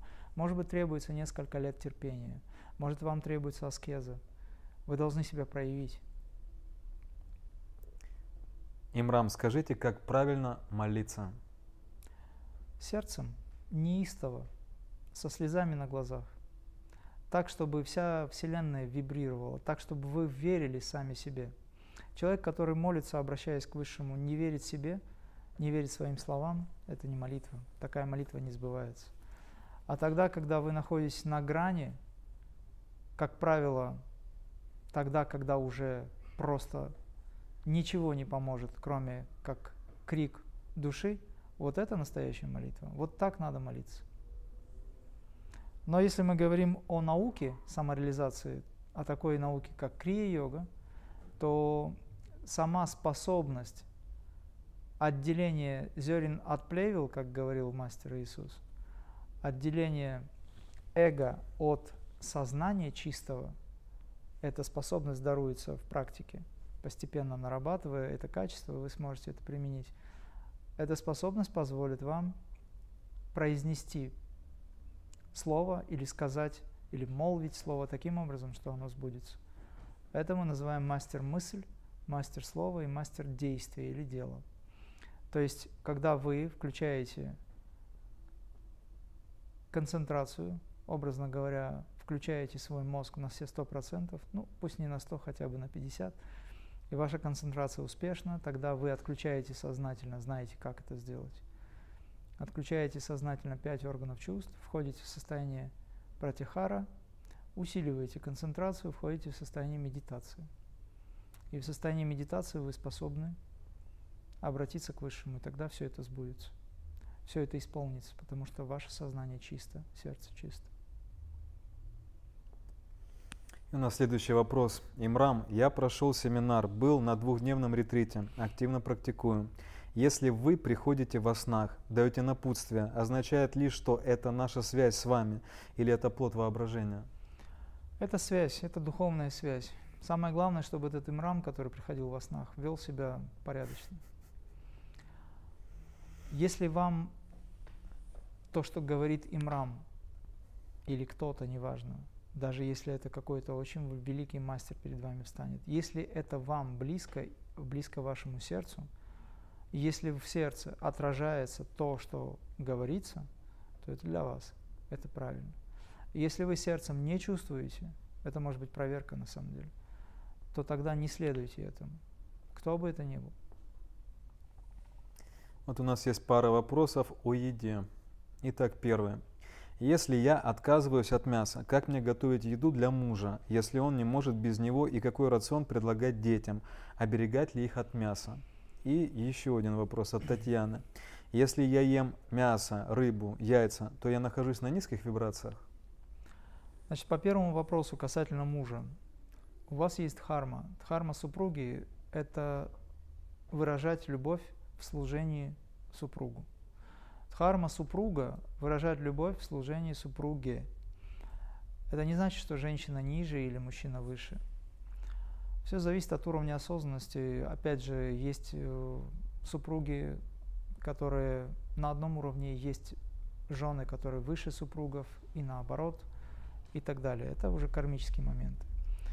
Если вы сами не едите мясо, но ваш супруг пока нуждается в этом, как ему кажется, вы обязаны в какой-то степени значит, готовить ему эту пищу.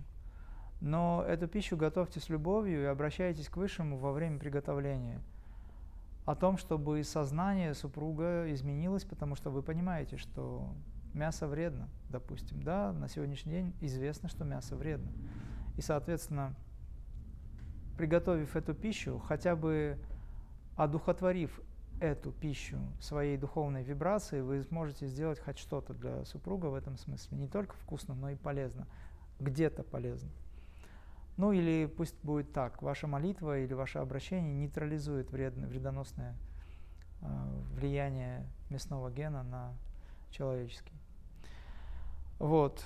Если говорить о том, что супруг вас уважает, любит и понимает вас, тогда он может прийти к тому, чтобы принять решение и дать вам разрешение, скажем, на то, чтобы вы не готовили ему мясо. Потихонечку перейдет на викторианство. Такое тоже есть.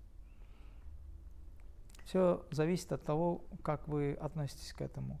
Но знайте, что любая еда, в принципе, какая бы она ни была, если она подвержена влиянию духовной силы, она может быть трансформирована. Тем не менее, я, конечно, против того, чтобы убивать, и против того, чтобы есть трупные э, трупную пищу. Касательно второго вопроса, значит, связанный с детьми. Вы несете ответственность за детей, конечно же, но это карма детей, которые попали, допустим, к отцу, который ест мясо, и к матери, которая не ест мясо. И с детьми надо разговаривать. Если это дети совсем маленькие, то надо исходить из принципов диетологии современного мира, где известные диетологи, профессора говорят о том, что детям мясо вредно яйца, мясо и рыба, которые засолены достаточно. Вот. Если мы говорим о том, что дети постарше, то они имеют право выбора, но с ними надо разговаривать. Надо с ними разговаривать на, на предмет того, что из себя представляет этот продукт и что из себя представляют продукты, которые растут под солнцем и которые от нас не убегают. И какова перспектива. Касательно еще одного вопроса, если человек ест мясо, рыбу, яйца и так далее, это не значит, что он на низких уровнях сознания живет. Это говорит о том, что он сознательно принижает вибрации свои. Он сознательно работает в направлении занижения вибраций и сознательно работает в направлении создания себе проблем телесного характера. И да, эволюцию, конечно, он сознательно принижает – но сознание человека борется с этим, и поэтому он осознает это. Поэтому он как бы где-то на плаву. Я не хочу сказать, что все люди, которые едят мясо, они плохие. Я хочу сказать, что все люди, которые едят мясо, они не позволяют себе стать еще лучше. Они тормозят себя.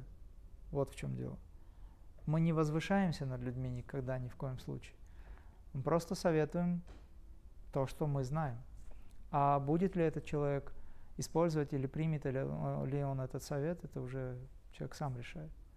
Но да, с точки зрения биохимии, биоэнергетики и с точки зрения эволюции сознания мясо опускает человек. Но есть или не есть, это каждый решается. Продолжим немножко семейную тему. У нас еще есть несколько вопросов об этом. Имрам, подскажите, что я могу сделать для себя и семьи, если муж не хочет обеспечивать в полной мере меня и наших детей? Хватает только на продукты и одежду. Дальше он менять ничего не хочет.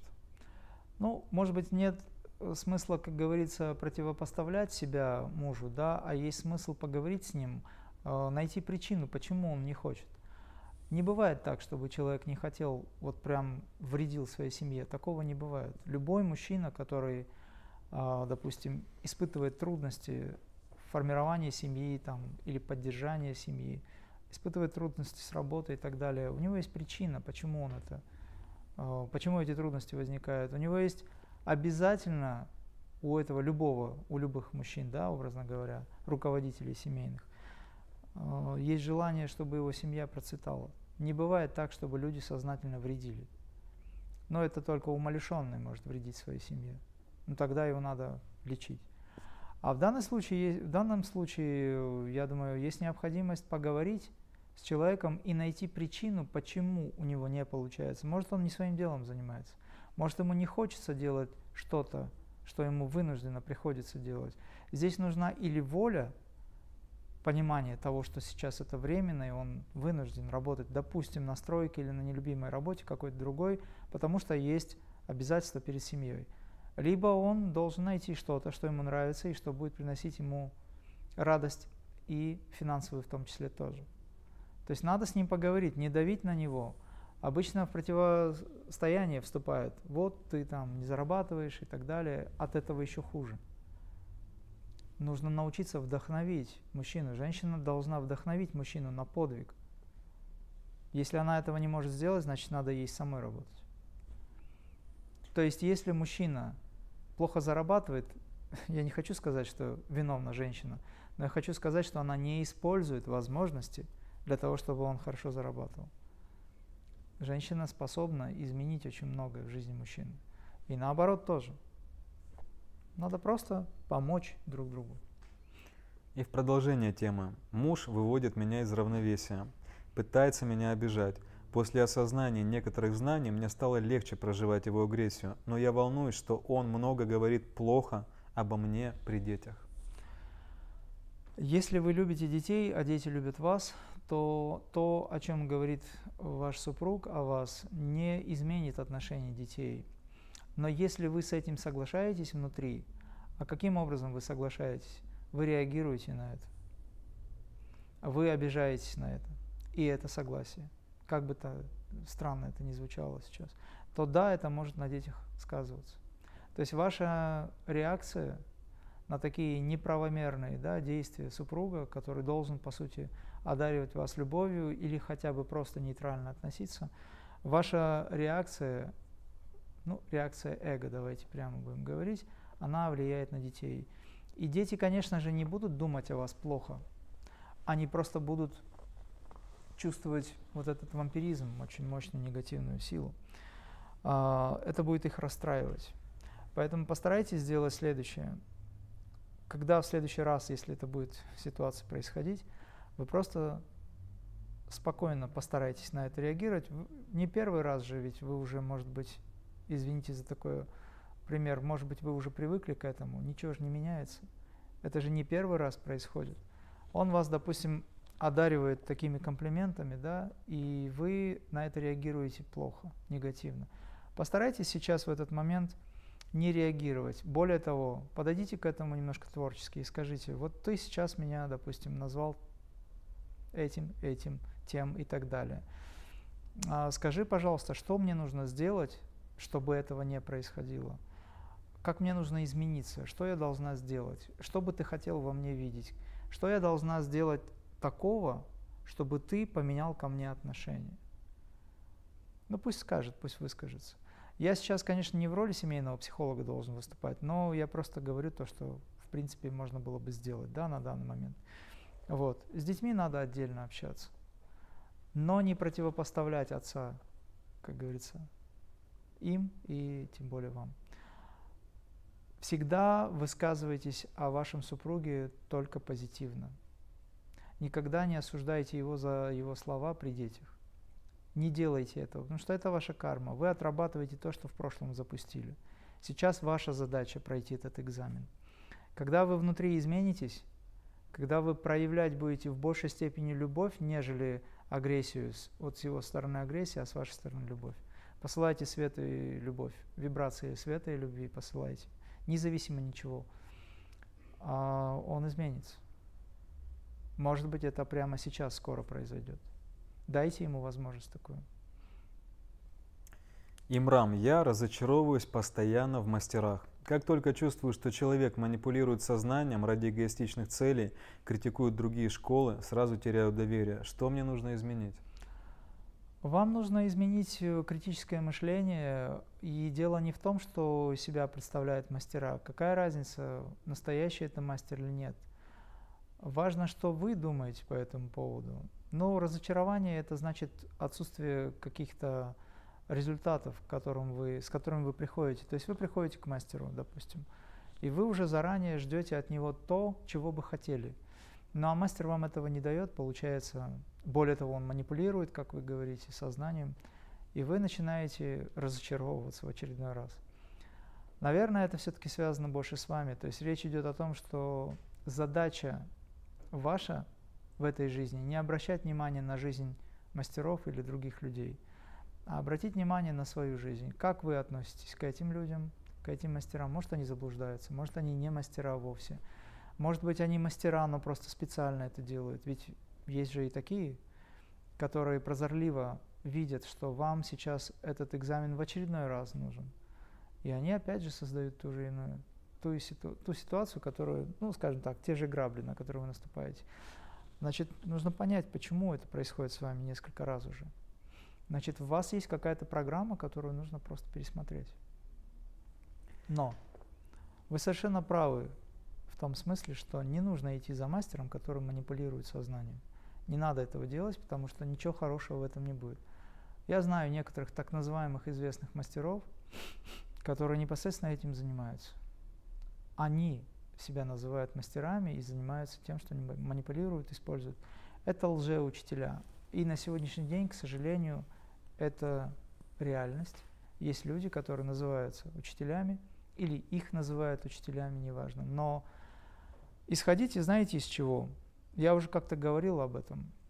Исходите из того, что из себя представляет учитель.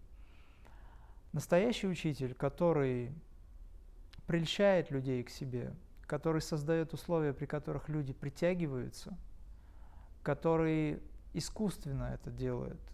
Я сейчас не говорю о рекламе, допустим, там в Инстаграм или где-то, нет, не об этом речь. Он преподносит себя таким образом, чтобы задержать учеников возле себя. Это лжеучитель.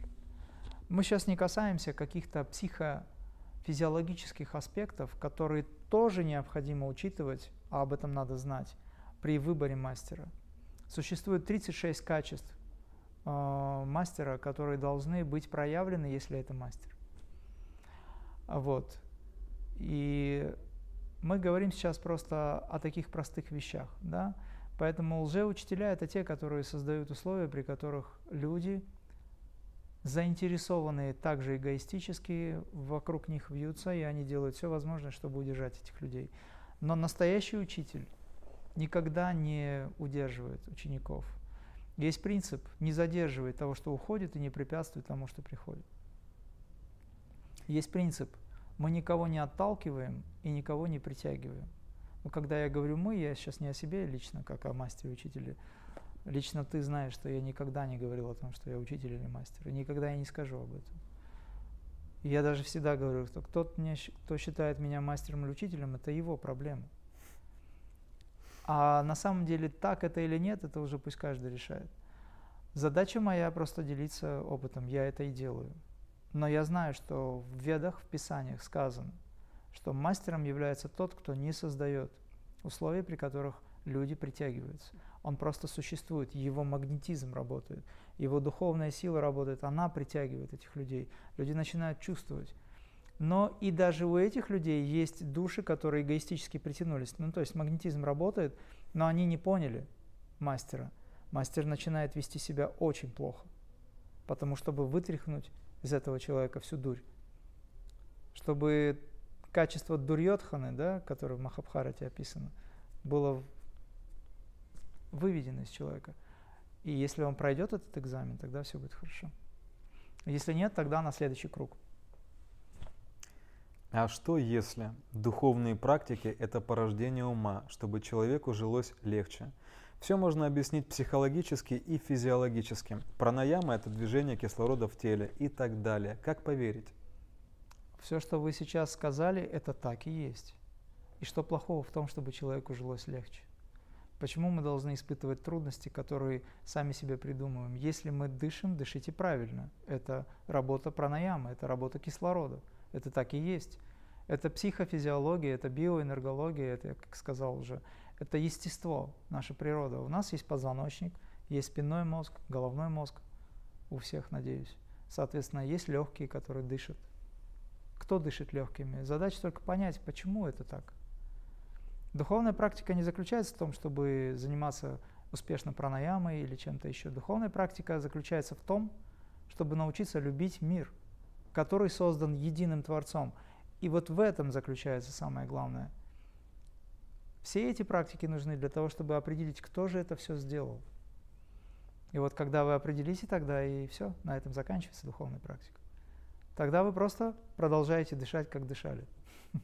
Да, действительно, это кислород, это выведение углерода, это работа сердца, это работа энергии, каналов и так далее. Как поверить? Проверьте. Начните изучать это все. Крия – это наука.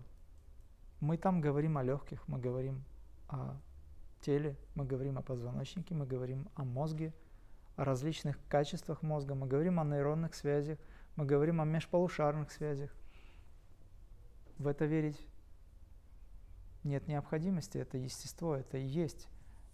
Если вы об этом знаете, нет необходимости верить. Но то, что необходимо познать за этим находящееся, вот это является духовной практикой. То есть задача познать высшее Я, то есть того, кто создал этот мир. И для чего он это создал? Некоторые задают мне вопрос, а зачем все это нужно вообще было? Но это вопрос не ко мне. Это вопрос к Творцу. И задача через медитацию обратиться к этому. Имрам, нет возможности приехать на офлайн семинар. Имеет ли смысл начать с вашего онлайн-курса на вашем сайте или, возможно, только личное посещение? Вы можете начать с онлайн-курса, но когда вы говорите, что нет возможности приехать, это значит, что у вас нет желания. Когда есть огромное желание, горы могут сместиться – у меня так было, во всяком случае, и не только у меня. И появляются возможности. Расскажу маленькую историю. Одна бабушка, у которой была очень маленькая пенсия, она мечтала попасть в Путапарти, в Индию, к Сай-Бабе. Эта бабушка день и ночь молилась Сати Сай о том, чтобы хотя бы одним глазком увидеть его вживую. Поездка в Индию стоит недешево, особенно для обычной бабушки. Параллельно другая история. Молодой человек, который решил покончить суицидом, потому что весь бизнес провалился, в общем, решил это сделать чудом, к нему каким-то образом а пришли его друзья и помогли этого избежать. В общем, и он познакомился с одним мужчиной, который говорит, послушай, в этой ситуации помочь тебе может только Сайбаба. А кто такой Сайбаба? Ну, есть такой один странного вида человек – ну, говорят, что это не человек. Говорят, что он вообще воплощение Бога. А в Индии есть такое понятие аватар, воплощение Бога в плоть. Ну, в общем, не знаю, но говорят, что вот он есть такой, который исполняет многие желания. А как к нему можно попасть? Ну, к нему попасть, наверное, можно только если поехать туда. И вот этот человек решил последний шанс для себя – поехать к Сайбабе, хотя бы понять, что ему в жизни вообще важно, важно ли жить и так далее. Через какое-то время, буквально несколько дней, к нему приходит во сне Сати Сай Баба сам и говорит, я знаю, что у тебя все плохо, я знаю, что тебе трудно, но я тебе помогу. Но ты должен сделать кое-что. Это он ему говорит в интервью во сне. То есть, когда Сай Баба или Бабаджи приходит во сне, это не сон. Интервью – это реальное общение с мастерами. А, что я должен сделать?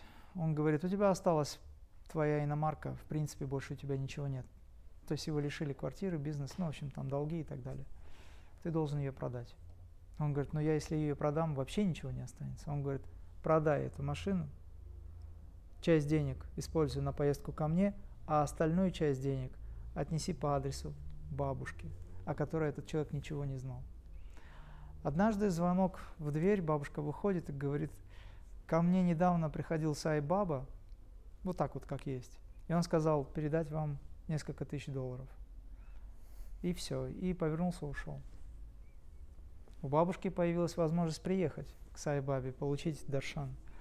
У этого парня появилась возможность встретиться с аватаром, начать жизнь снова уже в направлении духовного осознанного развития. И, кстати говоря, он потом добился очень высоких уровней и социальной жизни тоже. Вот, пожалуйста, и таких случаев миллионы, а может и больше. Лично у меня таких очень много случаев, связанных с этим телом, связанных с Айбабой, Бабаджи. Поэтому все возможно. Не нужно ограничивать Вселенную. Просто нужно верить в то, чего нет, во имя того, чтобы это было. И это будет. Благодарю, Имрам. Сейчас я хотел бы рассказать о ближайших мероприятиях. И потому мне тоже что интересно будет услышать. Да. Уже совсем скоро, 18 и 19 июня, состоится семинар в Москве. Пройдет в Конгресс-центре Технополис Москва на Волгоградском проспекте метро Текстильщики. Но должен сказать, что на самом деле запись на это мероприятие уже закончилась, потому что просто не хватает мест посадочных в зале. Поэтому э, заблаговременно бронируйте места, и вы можете э, забронировать места на следующее мероприятие, которое состоится в августе. Э, мы приглашаем всех на двухдневный ретрит, который пройдет в Подмосковье 6-7 августа.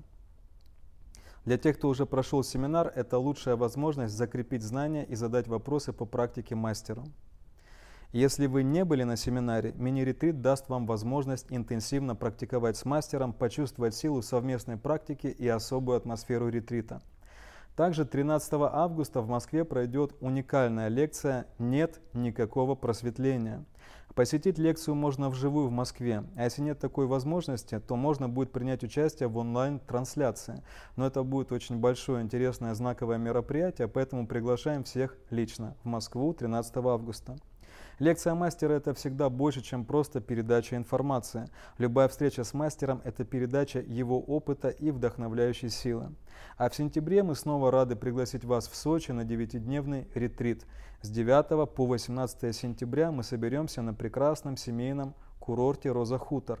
Это отличная возможность и отдохнуть, можно приезжать с детьми, всей семьей, посвятить время практике, общению с мастером, погрузиться в новые ощущения, получить прекрасный опыт. На все мероприятия Имрам-Крия необходимо зарегистрироваться. Это можно сделать на сайте imram-kriya.com.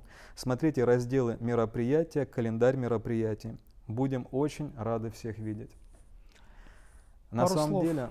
Я извиняюсь, пару слов по поводу ретрита. Для тех, кто не был на семинаре, а, вы приглашаете на ретрит, может быть, это и хорошо.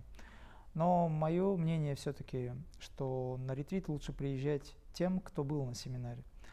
Если мы не можем сейчас обеспечить, скажем, семинарную деятельность для всех тех, кто хочет попасть, то, конечно, ретрит – это хорошая возможность, да. Но вы должны понимать, что на ретрите будут практики продвинутые. Я просто говорю сейчас, чтобы люди понимали. И, конечно же, люди могут и имеют право приехать, но обязательно нужно посетить семинар для того, чтобы получить полное знание. Потому что на ретрите, мини-ретрит, тем более там не так много времени, два дня, хотя интенсив очень высокий, а, мы не можем говорить об азах, мы будем говорить о продвижении, про углублении в практику. Поэтому желающие, конечно, они могут приехать, но знайте, что обязательно нужно попасть на семинар, если вы хотите серьезно подойти к вопросу обучения крия. Потому что на семинаре дается техники, которые мы на ретрите потом делаем. Вот в чем дело. Ну, то есть человек должен понимать, что он приезжает уже с точки зрения обучения несколько будет лишен возможности понять больше, чем он, как если бы он был на семинаре такой вот момент. Что-то ты хотел сказать, я перебил тебя, извини. Друзья, у нас остались еще кое-какие вопросы, но у нас э, совершенно заканчивается эфирное время. Поэтому я бы попросил вас, Имрам, сказать какое-то напутствие нашим зрителям? Ну, напутствие зрителям я не могу говорить, поскольку я не благодетель, либо там человек, который имеет право на это, да, советовать что-то. Э, каждый человек для себя это мудрец маленький. Вот. Я бы просто единственное, что хотел бы, чтобы каждый человек, который помнит о том, что он воплощение божественной любви, сделал для того, чтобы эту любовь пробудить что-то, сделал что-то в этой жизни для того, чтобы стать действительно настоящим со-творцом сделал бы что-то в своей жизни для того, чтобы стать хотя бы небольшим, пусть скромным, маленьким, но инструментом в руках Вселенной, в руках Бога. Это очень важный момент. Тогда ваша жизнь не напрасна. Когда вы поднимаете частоты, поднимаете вибрации, вы меняете пространство своей Вселенной, меняете жизнь к лучшему – Самое простое, что можно сделать, не относитесь агрессивно ни к себе, ни к кому-то другому. Постарайтесь научиться принимать тех людей, которые рядом с вами, даже если они агрессоры, даже если они э, как-то себя ведут не очень хорошо. Постарайтесь в этом найти духовную практику. В чем она заключается? В том, чтобы не реагировать, в том, чтобы понять, что человек сейчас находится в измененном состоянии сознания, он не контролирует себя, но вы себя контролируете. Постарайтесь в этот момент посылать ему свет и любовь. Воспринимайте это как вашу духовную практику. Если это с вами происходит, значит это для вас, это нужно. Значит, вас проверяет сейчас Вселенная, насколько вы, будучи в практике, можете спокойно это воспринимать. Постарайтесь это сделать.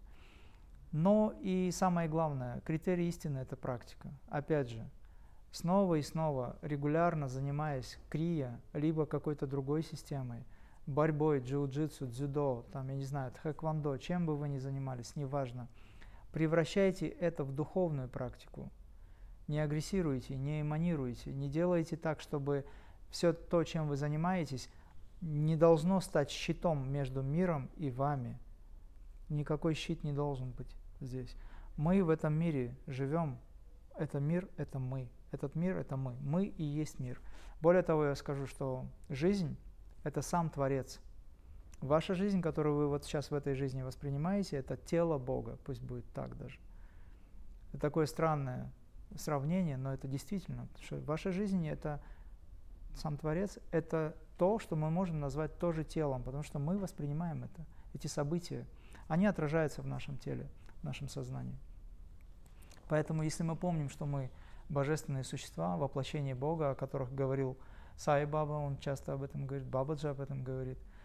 Если мы помним, что мы сознание, если мы помним о том, что мы сознание высшее, и это сознание меняет нашу жизнь к лучшему, жизнь вообще наших близких, то какие проблемы могут возникнуть?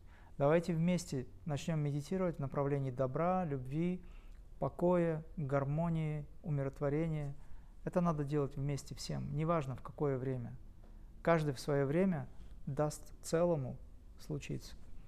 Мы есть то, о чем мы думаем, поэтому думайте позитивно, думайте так благоразумно, так высоко, возвышенно, чтобы это меняло жизнь. Ну, собственно, и все. Это и есть йога. Всех благ вам, самаста лока сухино бхаванту. Да будут счастливы все существа, да будут счастливы все миры. Шанти. Ом шанти.